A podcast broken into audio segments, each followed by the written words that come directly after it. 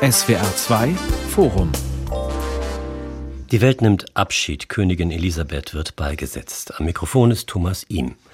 Nur ganz selten ist eine Beerdigung ein Ereignis für alle.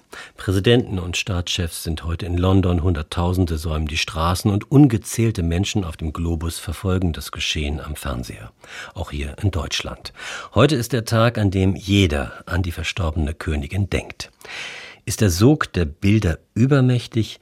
Warum trauern die einen so sehr und andere nicht? Und wie sehr wirken die Feierlichkeiten über den Tag hinaus? Darüber diskutieren wir live im SWR2 Forum mit Professor Dr. Franz Josef Brüggemeier, Historiker und Autor einer Geschichte Großbritanniens, mit Professor Dr. Rüdiger Görner, Literaturwissenschaftler, Schriftsteller und Poet. Er lebt seit über 40 Jahren in London und lehrt dort an der Queen Mary Universität und Katrin Lock, Künstlerin und Fotografin. Auch sie lebt und arbeitet in London. Und zwar auf dem Gebiet der Architekturfotografie. Wir wären uns wahrscheinlich nie begegnet, wenn sie nicht zusammen mit anderen eine Kampagne zur Verhinderung des Brexits gestartet hätten. Das ist nun wieder einige Jahre her. Die Aktion hieß Hug a Brit, also etwa umarme einen Briten. So entstanden etliche Fotos, auf denen Europäer Briten umarmten. Das Symbolische dieser Kampagne war stark, aber nicht stark genug. Frau Lock, können Sie uns jetzt erklären, warum diese Bilder heute aus London und Windsor solch eine Anziehungskraft haben? ja, hallo aus London. Hallo. Ähm, ja, also ich habe mir das alles angeschaut. Ich war selber nicht vor Ort, sondern ich habe mal das im Fernsehen angeschaut. Und ich war sehr angetan eigentlich genau von diesen architektonischen Bildern, die es dort gab. Und zwar als Architekturfotografin weiß ich ja, wie schwierig das ist, Bilder von Gebäuden zu machen. Normalerweise hat man Lastwagen im Weg, ähm, ähm, ja. Mülleimer und ähm, alle möglichen Sachen, die da alle so, na, das, das, das tägliche Leben halt. Was und jetzt stehen Soldaten davor und Zuschauer. Das macht das alles davor. viel hübscher. Und auf einmal konnte man im Fernsehen die Straße runterschauen. Und man hat architektonisch verstanden, wie die Sachen zusammenhängen, wie schön symmetrisch die Architektur aufgebaut ist. Und für mich hat zum ersten Mal zum Beispiel Marble Arch einen Sinn gemacht. Ein Triumphbogen. Genau, der über 14 Meter hoch ähm, im ähm, Hyde Park steht. Ihr Blick auf die Ereignisse heute in London, diese Bilder, diese nicht endende Bilderflut, das alles ist medial präsenter als jedes Naturereignis. Haben Sie schon mal so etwas gesehen, Herr Brückemeier? Ich habe, wie glaube viele, angefangen vor zwei Tagen das zu gucken und bin da wirklich hineingesogen worden. Das sind perfekt inszenierte Bilder von sehr schönen Teilen Londons, wie äh, Frau Lock gerade sagte, Teile, die man sonst nicht so schön sieht. Äh, das ist, glaube ich, alles sehr, sehr gut überlegt. Wenn Sie mal äh, sich anschauen, wo die langen Schlangen hergeführt wurden, wirklich über sehr schöne Teile Londons und die Personen, die interviewt wurden, die haben dann auch gesagt, wie sehr sie das genossen haben, diese Teile Londons so zu sehen. Ähm, das ist schon wirklich ein, ein Sog gewesen und heute wurde es dann doch nach und nach ein bisschen viel. Also es geht ja jetzt seit drei Tagen mehr oder minder oder zwei Tagen live. Ähm, also ein sehr bemerkenswertes Ereignis und ich glaube wirklich sehr, sehr gut vorbereitet und sehr, sehr gut gemacht. Ich habe gelesen, seit dem Mittelalter bzw. seit den Tudors wird zwischen dem privaten und dem öffentlichen Körper des Monarchen unterschieden. Die Königin als Mensch ist gestorben, als Präsenz royaler Macht lebt sie fort und spielt heute die Hauptrolle. Historiker sprachen bei solchen Inszenierungen sogar von einem Theater des Todes. Ist es das Theater, Herr Görner? Es ist in jedem Fall äh, eine Inszenierung von äh, symbolischer Macht. Das ist Monarchie allenthalben gewesen und ist es auch jetzt noch. Sie spielen auf die Zwei-Körper-Theorie von Kantorowitsch an. Ich denke, das passt ganz genau. Mm, es ist interessant, dass Kantorowitsch das ja auf ähm, den Stauferkönig äh, bzw. Kaiser Friedrich II. Gemünzt hatte.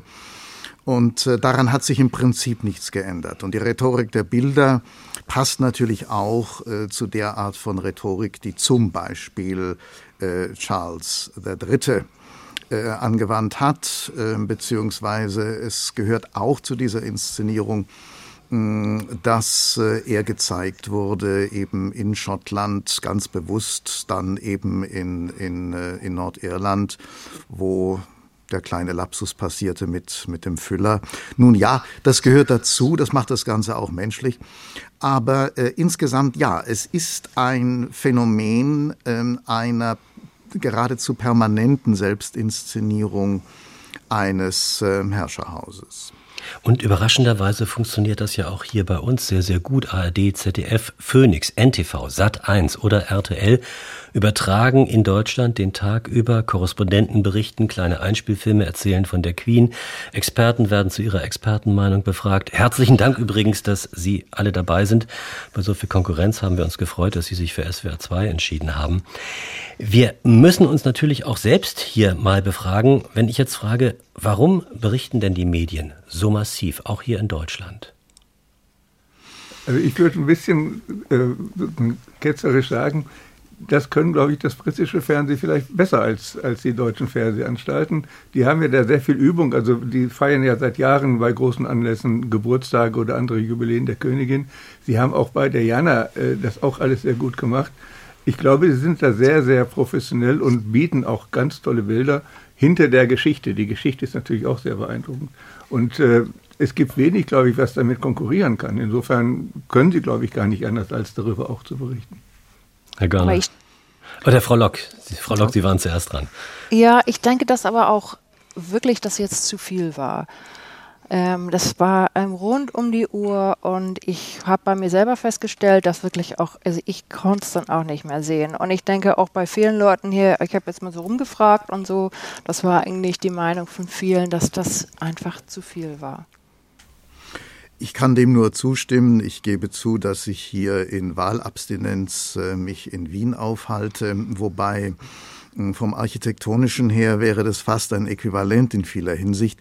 Irgendwie ist man hier erinnert an die jetzt nicht in dem Sinn Bilder, aber doch Fotografien von 1916, als äh, Franz Josef zu Grabe getragen wurde hm, die Fotografien, die man im Wien-Museum sieht, sind, äh, sind praktisch identisch mit dem, was wir äh, gerade erleben.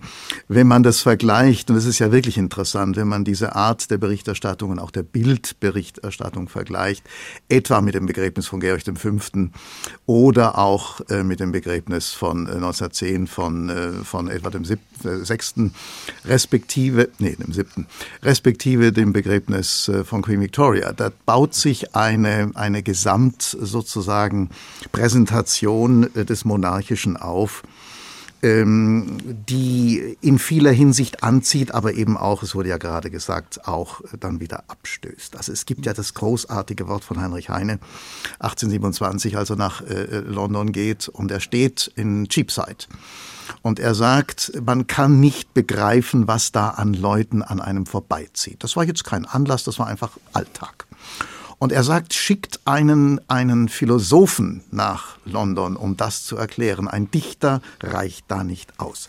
Ich würde das abwandeln, dieses Heine-Wort, und sagen, schickt einen Psychologen nach London, um zu erklären, was da wirklich vor sich geht.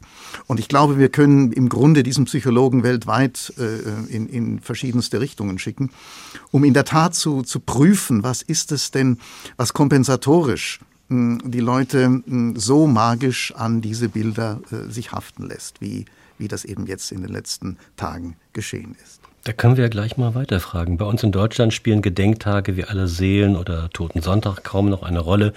Weder im privaten noch öffentlichen Leben, aber auch in Deutschland trauern Menschen um die Queen. Das Fernsehen kennt heute kein anderes Thema, habe ich gesagt. Auch wir sind Teil dieses massenhaften Trauerns. Man kann sich dem einfach nicht entziehen. Sind wir, wie, wie Elias Canetti das mal beschrieben hat, einfach gern Teil einer Masse? Das haben zumindest viele der Leute gesagt, die in der Queue, also in dieser Schlange befragt wurden, die, die schon gesagt haben, wie sehr sie es genossen haben, Teil dieser Gruppe zu sein und auch äh, vom Fernsehen das Gefühl gehabt zu haben, ich muss dahin, ich muss daran teilnehmen. Das scheint wohl ganz, ganz wichtig gewesen zu sein. Andererseits, die Bilder sind hier hochsuggestiv. Wir wissen aber gleichzeitig nicht, ob jetzt wirklich 100 Prozent der britischen Bevölkerung oder 80 oder 70 so gerührt waren wie die Personen, die wir im Fernsehen sahen. Das ist, ist sicher ganz schwer zu beurteilen. Aber sicherlich war die Zustimmung oder die, die Trauer oder wie man das nennen soll oder die Gefühle nicht so überall verbreitet wie bei den Personen im Fernsehen. Ich denke, das ist eine ganz wichtige. Für mich fühlt sich das auch so ein bisschen an, dass sich die Sache ein bisschen verselbstständigt hat im medialen Zirkus und dass dass da äh, unbedingt nach Stimmen gesucht wurde. Da wurden Leute interviewt, die dann mal gesagt haben, oh, ich habe die, die Queen da getroffen und dort getroffen. Ich denke, dass das irgendwie auch medial sehr aufbereitet wurde und vielleicht zu einem gewissen Grad auch an der tatsächlich gelebten Realität hier vorbeigeht. Würde ich mal als These in den Raum ja. Ich denke, das ist eine sehr wichtige These, denn ähm, es ist ja in der Tat so, dass äh, es auch eine demografische Verschiebung gibt in der Art der Zustimmung zur Monarchie. Es zeigt sich ja, dass ähm, unter jüngeren Menschen ähm, die Zustimmung zur Monarchie deutlich gesunken ist in den letzten äh, Jahren und, und auch Jahrzehnten. Äh, es zeigt sich auch, wir reden ja über einen in jeder Hinsicht, äh, jetzt nicht viel Völkerstaat im österreichischen Sinne, aber über eine multiethnische Gesellschaft in Britannien.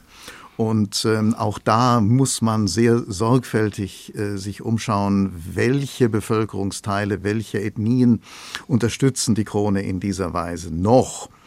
Das andere, was ja, glaube ich, wichtig ist, ähm, das darf man ja auch nicht vergessen, es ist nach wie vor in England eine Fusion von Altar und äh, Krone.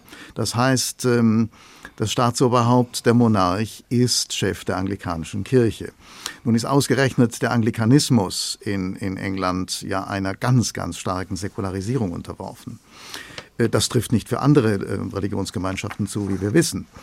Aber was wir da an Begeisterung erleben, an gespielter, an medial aufgeputschter oder auch suggerierter, das ist in vieler Hinsicht auch eine Kompensation, zumindest eine zeitlich begrenzte Kompensation für diesen gewaltigen Säkularisierungsschub, ähm, den wir ja über Jahrzehnte in Britannien äh, erleben, vor allem eben auf der anglikanischen Seite.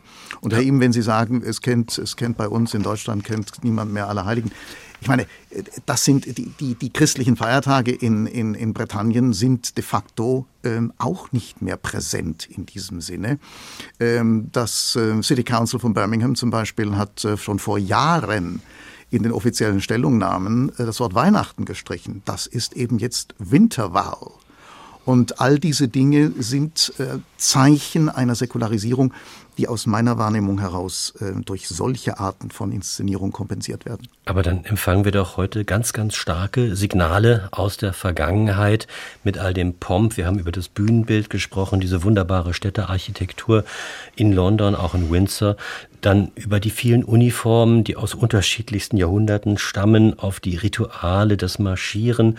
Wir sehen militärisches Gepränge und eine Botschaft, die irgendwie auszusagen scheint, dass die Queen und das Militär und das Volk und auch die Religion damit eine untrennbare Einheit haben. Also ein Gedanke, der, der ganz und gar unmodern ist.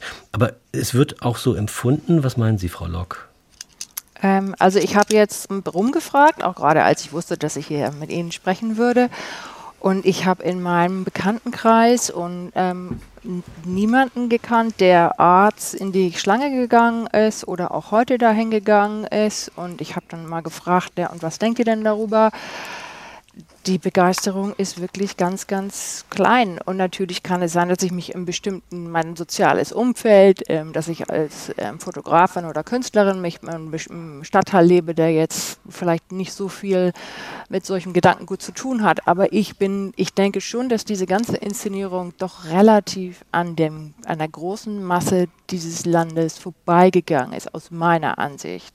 Und ich denke, da ich stimme da auch zu, dass das die, die jüngeren Leute, die noch weniger dafür interessant sind, ähm, vielleicht noch ein, ein, kurzer Punkt. Viele Leute meinten dann so, ja, ich habe mit meiner Mutter gesprochen, sie war ja schon immer für die Königin und findet das jetzt so traurig, aber das war dann auch so die einzige Generation, die sich da aus meiner Wahrnehmung hat äh, mitreißen lässt. Und dann wäre halt die Frage, für wen ist diese ganze Inszenierung und inwiefern zum Beispiel jetzt auch das BBC da so mitgemacht hat und das alles so zelebriert. BBC steht natürlich auch in einem Rechtfertigungszwang, das muss man sagen. Der Druck auf die BBC ist immens. Äh, das begann natürlich unter Johnson, das wird sich unter Truss nicht verändern. Äh, man muss etwas tun seitens der BBC, um zu zeigen, ähm, zumindest den Tories, dass man äh, noch auf der Seite sozusagen der Tradition steht. Ähm, ich sehe die, das Ritualhafte Ich sehe das, um das eine, eine, eine etwas äh, kühne These einfach mal in den Raum zu stellen, dass, äh, dass das Ritualhafte ist de facto ein Verfassungsersatz. Die ähm, britische Monarchie, das, der britische Parlamentarismus orientiert sich viel, viel stärker an Ritualen als äh, in anderen Parlamenten. Und das hat damit zu tun, dass wir eben bekanntermaßen keine in diesem Sinne geschriebene Verfassung haben, obwohl wir Constitution Hill haben in, in, in London und ähm, das ist auch so eine Art von ähm, Etikettenschwindel. Aber ähm, das andere, es ist aus meiner Wahrnehmung heraus nicht so, dass wir jetzt mit ähm, Elizabeth Windsor ähm, die Monarchie zu Grabe tragen. Aber ich glaube, äh, England, besonders England, trägt das Selbstverständliche des monarchischen Prinzips zu Grabe. Die Selbstverständlichkeit schwindet. Und die schwindet zum Beispiel sehr dramatisch in Ulster in, in Nordirland. Sie ist völlig anders gelagert in Schottland. Und wir müssen, glaube ich, hier diese Differenzierung äh, im Auge haben. Schottland reagiert anders. Also Schottland hat ja auch klar gemacht, auch schon während des Referendums 14, dass ähm, wenn es zu einer Unabhängigkeit Schottlands kommt, kann sich Schottland vorstellen, dass es nach wie vor unter der Krone passiert. Das sagen Sie auch jetzt. Das die maßgeblichen jetzt. Politiker. Allerdings, das sagt Sturgeon auch. Ja. Ich, ich, würde noch eine andere Unterscheidung machen zwischen dem Ereignis heute, das äh, wir alle erleben, und den langfristigen Folgen. Also ähnlich wie Sie es gerade angesprochen haben, Herr Görner. Ich glaube, das Ereignis ist eben der Sog, den wir alle ja merken. Mhm. Aber ob das länger hält, da bin ich wirklich, mhm. so, wie Frau Locke, auch sehr skeptisch. Äh, mhm. Macht das eine große Aussage zur Monarchie? Auch da bin ich sehr skeptisch. Das kann, glaube ich, keiner beurteilen. Äh, es ist sicherlich eine Aussage, das sagen auch fast alle Reporter in Großbritannien zur Königin, das sagen auch fast alle, die gefragt werden zur Person Elisabeth. Allerdings fast immer gekoppelt damit, dass sie ja im Laufe ihres Lebens sich praktisch nie zu irgendwelchen Sachen dezidiert geäußert hat. Äh, und deshalb wird auch fast immer gesagt, das sei deshalb auch äh, eine der Folge, dass sie jetzt für so viele Leute diese symbolische Figur ist, weil sie fast nie irgendwie was Kontroverses gesagt hat oder irgendwie sich aus dem Fenster gelehnt hat. Also das ist schon der Tag, das Besondere des Tages. Äh, ob das jetzt äh, heißen wird, die Monarchie ist so gekräftig wie lange nicht mehr, da wäre ich so ähnlich wie Herr Görner sehr, sehr skeptisch. Das muss man, glaube ich, alles in Ruhe beobachten. Wenn wir uns einfach den aktuellen Tag nochmal anschauen, wir waren ja schon ein Stück weit bei der Psychologie, da gab es auch einige Stimmen zu hören, die meinten, die Menschen sind auch deshalb so sehr mit dem Herzen dabei, weil das eine öffentliche Gelegenheit ist, auch die eigene Trauer mitzubringen über verlorene Freunde, Familienangehörige, einfach gemeinsam mit vielen anderen trauern zu können und die, die Queen sozusagen als Kristallisationskern dieses Bedürfnisses. Ist da was dran? Ja. Ich denke, das ist äh, vorweggenommen worden in einem Buch äh, von Roger Scruton, ein zugegeben rechtskonservativer Philosoph, der ein Buch veröffentlicht hat, England an Elegy. Wobei die Betonung bei Scruton natürlich auf England liegt. Ähm, das ist ein elegisches Land geworden, so meinte Scruton. Das sehen andere natürlich ganz anders und es ist auch ein dynamisches Land, keine Frage, das wissen wir auch. Es ist kulturell äh, vital, aber äh, dennoch ist eine äh, elegische Stimmung, glaube ich, nicht zu leugnen. Es gibt ein kluges Wort von, ähm, es gibt viele kluge Wörter von Hilary Mantel. Ähm, eines davon heißt, ähm, diese Tradition, dieses, dieser Traditionalismus, diese Rituale, das trägt bei zu einer, wie sie sagt, gefühlten Sensibilität und Stabilität. Eine gefühlte Stabilität, das sei eigentlich das, was noch übrig ist von ähm, diesem auch Glauben, den es ja auch mal gab, dem Glauben an die Monarchie. Die Queen hat, äh, und, und ich gebe Herrn Brüggemann vollkommen recht, ähm, die Queen hat natürlich auch die Aufgabe, nichts zu sagen. Das ist ihre, das ist ihr, ihre Pflicht. Sie darf nichts sagen. Zumindest nichts Abgestimmtes, was nicht abgestimmt ist. Aber sie hat eine Sache getan, sie hat zwei Sachen getan, die, glaube ich, herausragend waren. Das eine war ihre Ansprache während der Corona-Krise. Und das andere war eigentlich ein Händeschütteln. Nicht? Das wird ja auch immer wieder gesagt. Äh, sie hat mit McGuinness, dem einstigen, ähm, äh, nun ja, Terror Vertreter der IAA äh, eine, ein, ein, ein Handshake gewagt und sie hat einen Staatsbesuch, das dürfen wir nicht vergessen, das war wahrscheinlich ihre größte Leistung. Sie hat einen Staatsbesuch in der Republik Irland äh, absolviert. Aus meiner Sicht vielleicht einer der wichtigsten Staatsbesuche, den sie gemacht hat. Frau Locke, Sie kommen ja aus einem, wenn wir das richtig verstanden haben, eher monarchiekritischen Milieu. Wirken denn solche äh, Geschichten, wie sie gerade Herr Görner geschildert hat, dann auch in Ihre Kreise hinein? Mm, ich würde sagen nicht. Also, dass die, ähm, ja, natürlich sind viele Leute oder auch viele von meinen, meinen, Bekannten, jeder ist mit der Queen aufgewachsen und sie war immer da und es war, sie halt unheimliche Stabilität ähm, dargestellt und auch damit dann das, das, das Könighaus zur Institution gemacht und ich überlege mir auch, wie geht das jetzt weiter mit, ähm, mit Prince Charles, weil er hat ja auch zum Beispiel in einer, in einer Architekturdebatte sich ähm, eingemischt und ähm, ein Entwurf von Richard Rogers wurde dann ähm, gecancelt, nachdem Prince Charles sich einge, ähm, eingemischt hat. Und da kann, also ich bin mir nicht so sicher, ob das alles jetzt einfach so wie vorher weitergeht. Und ähm, ja, also es ist eine schwierige Geschichte, wie das, wie, wie das wie, wie sich das weitergeht, glaube ich. Und jetzt die ganze Kopplung mit Brexit und ähm, dass die Engländer ohnehin oder die in Großbritannien alle sich überlegen, wie es jetzt weitergehen soll und wo und wohin, das ist schon eine, eine schwierige Geschichte. Und ich finde, man ist auch so ein bisschen gestresst. Also wir haben jetzt gerade, wir hatten so viele Ereignisse seit 2016 mit Brexit, mit, äh, wir hatten vier Premierminister, jetzt hatten wir gerade Liz Trust für zwei Tage und dann das jetzt. Das ist alles ganz schön viel gewesen jetzt. Das SWR2-Forum zum Thema Die Welt nimmt Abschied, Königin Elisabeth wird beigesetzt. Mit der Künstlerin Katie Lock, mit den Professoren Rüdiger Görner und Franz Josef Brückemeier. Die Schlange war das beherrschende Ereignis oder das beherrschende Bild in den letzten Tagen. Da haben die Menschen zwölf Stunden und mehr gestanden, um am Ende der Warterei für einen Augenblick vor dem Sarg der Königin verharren zu dürfen. Es gibt Stimmen, die behaupten, die Leute hätten schon deshalb so lange Schlange gestanden, weil Schlange stehen eine englische Leidenschaft ist. Sagen das nur Spötter? Das sagen Briten, glaube ich, über sich auch. Und die können das ja wirklich ziemlich gut. Ähm, vielleicht noch eins zur Frage der Trauer. Die meisten Leute, die ich gehört habe, wenn die interviewt wurden, haben nicht von Trauer gesprochen, sondern äh, als sie gefragt wurden, warum machen sie das, haben sie zum einen gesagt, die wollen dabei gewesen sein, also was wir eben schon mal hatten.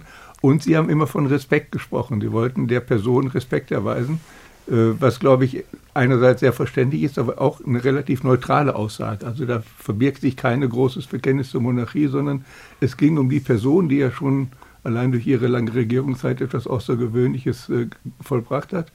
Ähm, und das scheint jetzt als Zuschauer im Fernsehen und als jemand, der mit Leuten dort gesprochen hat, das scheint das äh, wichtigste, der wichtigste Begriff gewesen sein, also Respekt gegenüber dieser Person.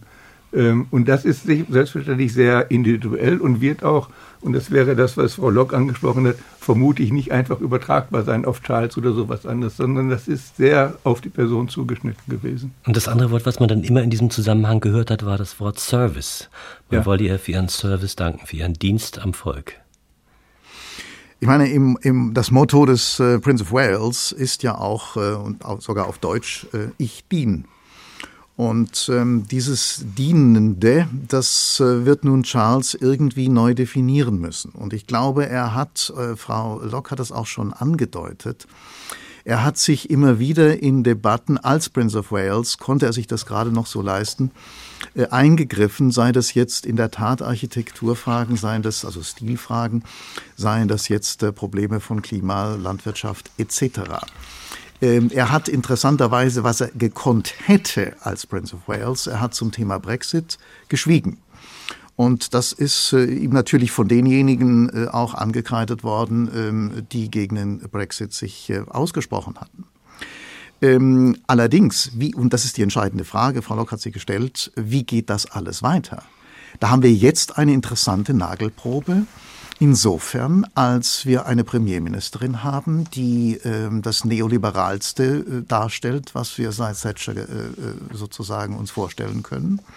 Und das ist diametral dem gegenüber, was, äh, was Charles bis jetzt vertreten hat an Auffassungen.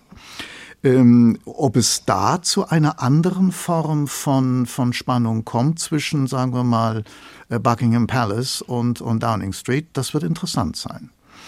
Ich glaube übrigens auch, dass ähm, Charles ernsthaft äh, überlegen muss, inwieweit ähm, eine äh, Reform jetzt nicht nur seiner, seiner Krone, sondern eben auch des House of Lords neu äh, auf den Tisch des Hauses geben muss. Denn ohne eine Reform des House of Lords kommen wir keinen Schritt weiter. Ähm, Frau Locke, Sie sagten, Sie sind in, in, in Hackney. Ich bin gar nicht so weit weg davon mit meinem College, nämlich End. Mhm. Und wir haben einen, einen ähm, äh, veritablen ähm, Staatsrechtler bei uns, ähm, Peter Hennessy, selbst jetzt in den Lords.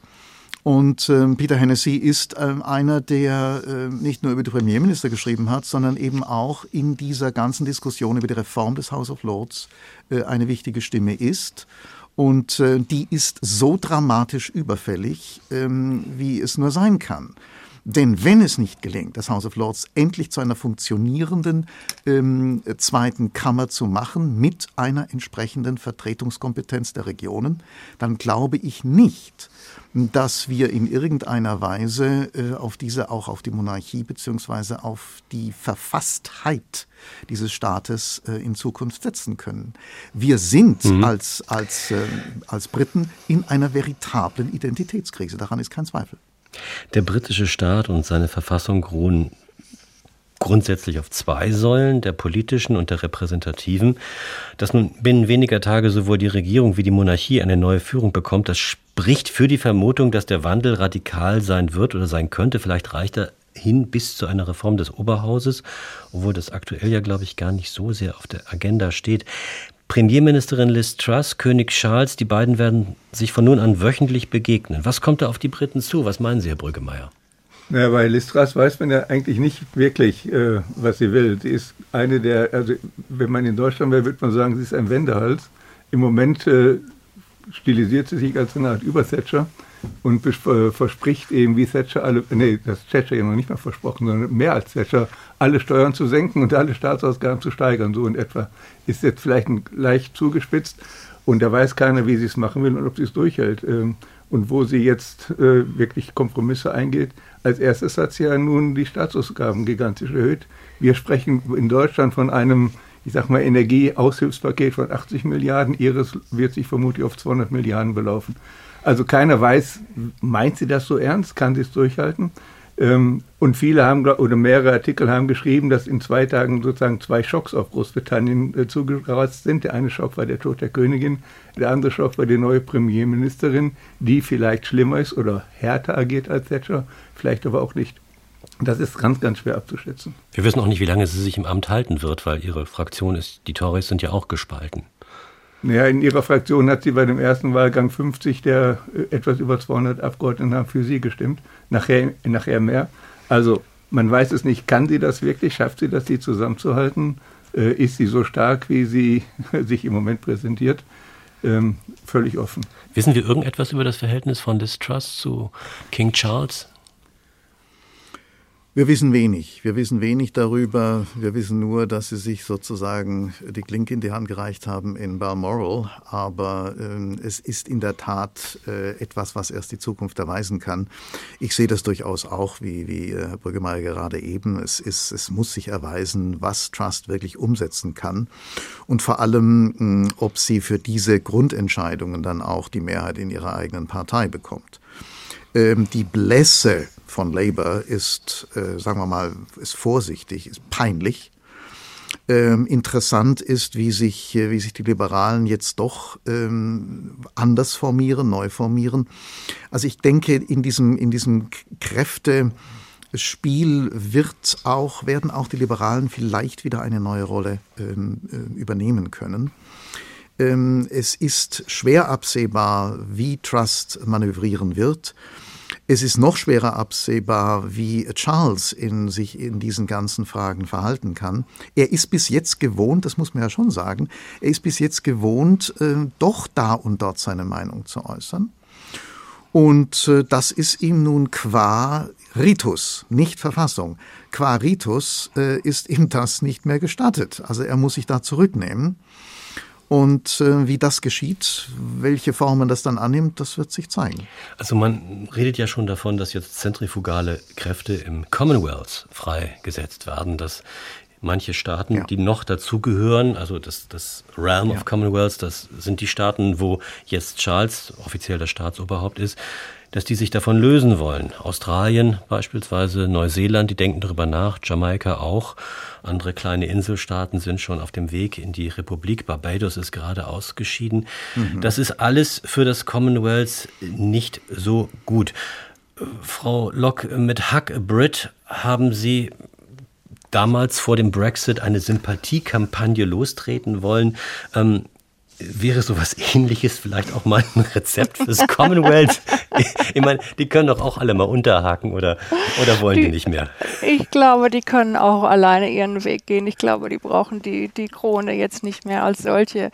Ähm, ich denke, die, ähm, die Krone muss sich jetzt überlegen oder der, der britische Staat muss sich überlegen, ähm, was für eine Beziehung ähm, jetzt die Bevölkerung auch zu ihm haben sollen. Also so muss ich mich jetzt als ähm, britischer Bürger immer noch mit, äh, mit, mit, mit, der, mit, der, mit dem ähm, Könighaus identifizieren oder nur mit dem, mit dem, mit dem Staat. Also das, da muss ich jetzt mal denke ich, um gerade auch für jüngere Leute attraktiv zu sein, muss ich da einiges ändern. Das muss neu formuliert werden. Und ich glaube nicht, dass der Commonwealth tatsächlich da irgendwie noch ähm, ähm, existieren wird. Ich glaube, über lange Zeit werden viele Länder gehen. Das hat natürlich dann viele politische Folgen. Ob sie das jetzt gleich machen wollen, weiß ich nicht. Aber ich glaube, dass halt so die, die, die Beziehung zwischen dem Individuum auch hier und der, ähm, dem Könighaus und der Politik, das ist diese, diese, dieses Dreieckverhältnis, muss man sehen, wie das, wie das weitergeht, denke ich. Ich glaube, man muss auch darauf achten, beim Commonwealth äh, gibt es ja zwei Fragen. Die eine ist, soll es weitergehen? Und die andere ist, äh, was hat es bisher bedeutet, beziehungsweise wie weit reichen die Verbindungen zurück? Und das trifft die weißen Kolonien oder die weißen Dominions, die früheren weißen Dominions, also Kanada, Neuseeland, Australien eigentlich nicht, sondern vor allen Dingen die, die tatsächlich Kolonien waren. Und da kommt eine Debatte auf seit einigen Jahren, die, in die auch das Könighaus verwickelt sein wird, nämlich die Frage, was habt ihr tatsächlich während der Kolonialzeit oder während des Imperialismus mit uns gemacht? Da gibt es weitgehend ein etwas beschöntes Vorherrschungsbild in Großbritannien, dass es doch insgesamt bei allen Vor- und Nachteilen äh, eine eher positive Entwicklung war. Aber durch die Black Lives Matters Bewegung zum Beispiel und durch vor allen Dingen die Debatten um Sklaverei, Sie kennen ja die Statuen, die gestürzt worden sind oder die Debatte um Rhodes in Oxford, das ist eine Debatte, die wird geführt werden unabhängig davon, ob jetzt die Länder im Commonwealth bleiben oder nicht.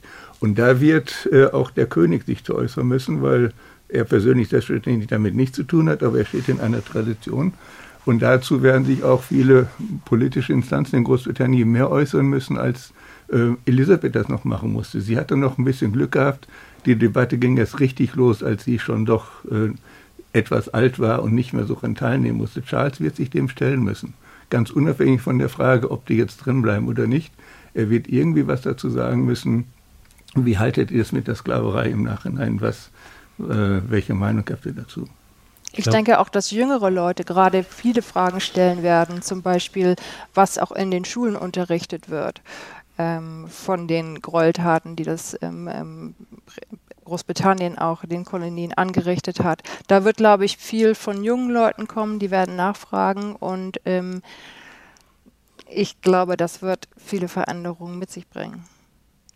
Ich schaue mal gerade auf dem Fernseher, um auch mal eine Information zu geben, wo wir im Augenblick im Stand der Dinge sind. Also die Zeremonie in Windsor endet. Jetzt werden die Insignien der staatlichen, der monarchischen Macht von dem Sarg genommen, das Zepter, die Krone.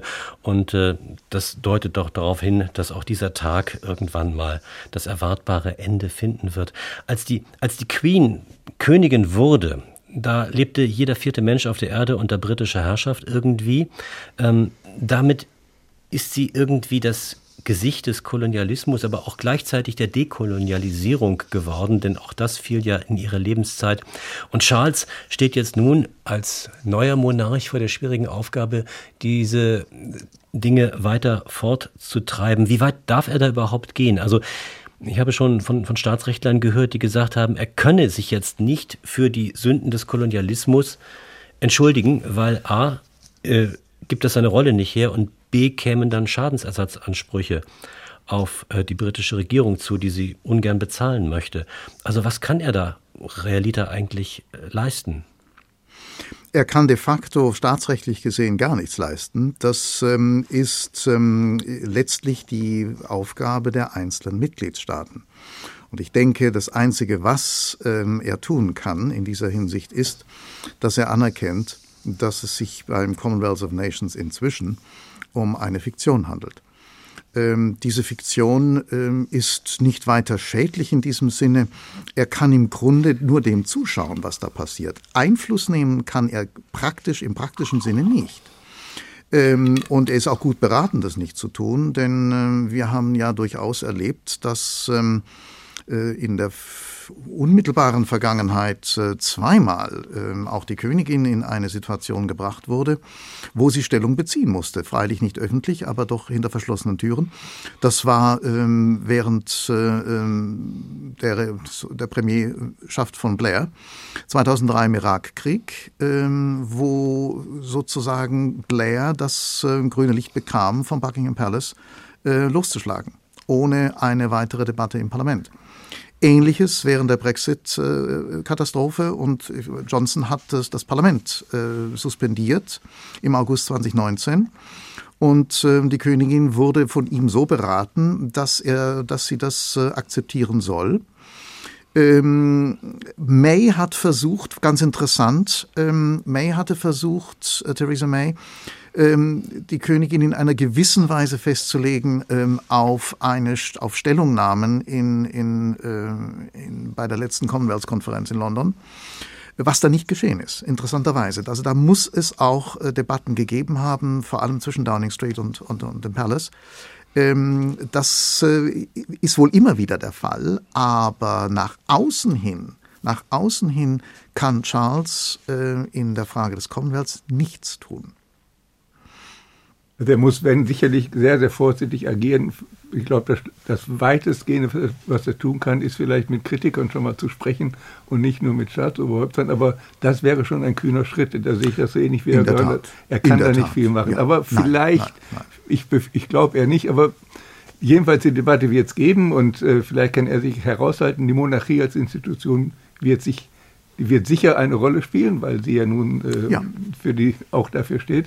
Ähm, und auch da wird man sehen, das ist eine sehr, sehr neue Debatte, vielleicht 10, 15 Jahre, die jetzt an, an, an öffentlicher Bedeutung gewonnen hat. Und äh, auch da wissen wir nicht, wie sie weitergeht. Wir wissen, dass die Queen es immer wieder mal geschafft hat, sozusagen sich und den gesamten Hof an den Zeitgeist anzupassen. Das ging langsam und vorsichtig, aber eigentlich ist ja Modernisierung und Monarchie ein Widerspruch in sich. Monarchie ist ein Versprechen auf Kontinuität. Nun da bin ich jetzt ja. bin ich nicht ganz so sicher. Also die Victoria ist die erste Beerdigung, die gefilmt wurde. Äh, also das war ungefähr 121 Jahre, das war 1901. Ähm, Königin Elisabeth Krönung ist die erste, die groß live im Fernsehen übertragen wurde. Also die haben schon ein gewisses Gespür für wichtige Elemente der Modernisierung. Nicht für alle. Manche sind sie einfach ziemlich gute, Schau äh, gute Akteure hat man jetzt ja auch gesehen. Was immer die BBC gemacht hat, ist selbstverständlich nur in engster Absprache mit wiederum den Medienberatern des, äh, des Königshauses gewesen. Und da sind sie einfach sehr modernisierungsfähig gewesen, wissen allerdings auch, dass man der Öffentlichkeit nicht zu viel anbieten darf. Das haben sie bei Diana gelernt. Also man darf der Öffentlichkeit zwar viel anbieten, aber nicht zu viel äh, und muss da sehr aufpassen, weil man ab einer gewissen Menge an Bildern das nicht mehr kontrollieren kann. Aber zehn Tage Staatstrauer, das ist schon mal eine Hausnummer. Ich weiß nicht, ob irgendeine andere Monarchin, ein anderer Monarch auf der Welt sich das hätte trauen können und das dann auch noch in dieser Perfektion auf die Bühne gebracht hätte. Da, dahinter mhm. steckt natürlich aber auch der Anspruch, wir sind schon hunderte Jahre lang da und wir bleiben noch ein Weilchen. Ich habe auch nachgeschaut ähm, oder ich habe versucht ähm, zu recherchieren, wer, die, wer denn entschieden hat, dass es diese zehn Tage gibt. Ich bin auf kein Ergebnis gestoßen, aber dann habe ich mir auch überlegt, dass wahrscheinlich, das hat ja wahnsinnig war ja wahnsinnig aufwendig, das alles zu organisieren. Das muss man erstmal hinkriegen, nicht wahr? Deswegen musste das vielleicht zehn Tage sein. Weil ich denke, wenn man, wenn man jetzt die Stimmung des, des, der, der Bevölkerung anschaut, Drei Tage hätte alle mal gereicht. Ich glaube, man hätte, man hat viele Leute jetzt vergrault und man, also über diesen Verlauf der zehn Tage musste ja dann irgendwie doch jeder auch eine Stellung beziehen, ob man das jetzt gut findet oder schlecht findet. Und ich glaube, je länger das ähm, andauerte, desto negativer haben die Leute das eigentlich gesehen, aus meinem Umfeld zumindest. Aber so etwas, was wir also, jetzt erlebt haben, das muss man doch nicht nur in Tagen oder Wochen, sondern vielleicht sogar in Jahren planen. Ja. Offen gesprochen wurde darüber nie, aber offensichtlich hat man es getan. Also verfassungsrechtlich gesehen ist äh, das Organ, das diese Dinge entscheidet, ist das Privy Council.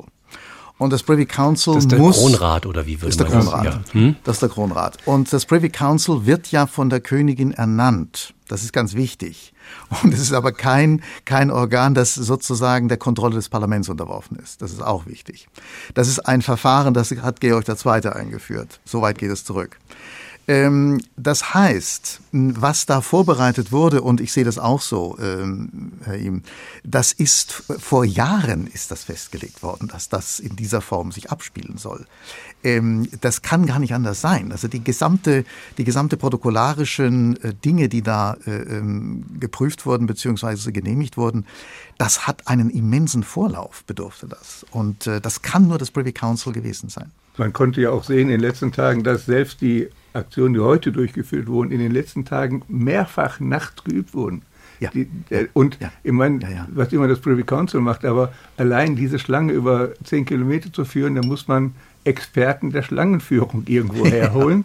Und das ist schon, das fand ich schon sehr beeindruckend. Man hat ja auch, ich habe auch nachts noch geguckt, dann wurde wirklich gezeigt, wie die Soldaten, die heute äh, den Sarg getragen haben oder dieses, dieses, dieses, äh, dieses, Gestell ist es ja mehr gewesen, gezogen mhm. haben, die haben das mehrfach geübt, mehrfach, bis es mhm. wirklich sitzt.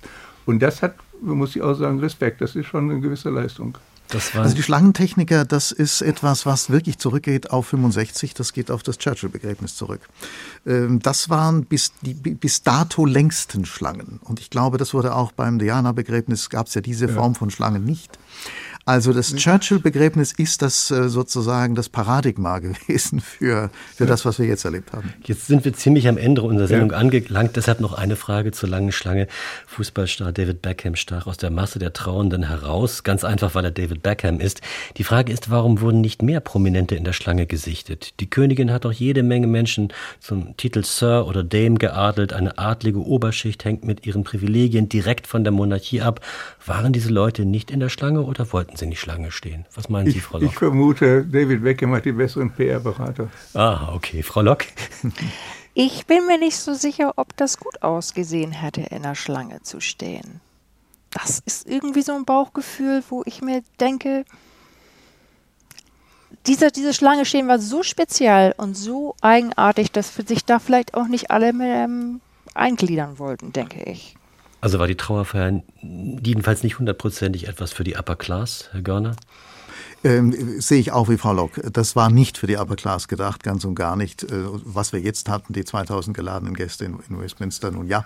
Aber Schlange stehen und low zu sein, nein. Also das passt nicht zusammen. Das geht nicht.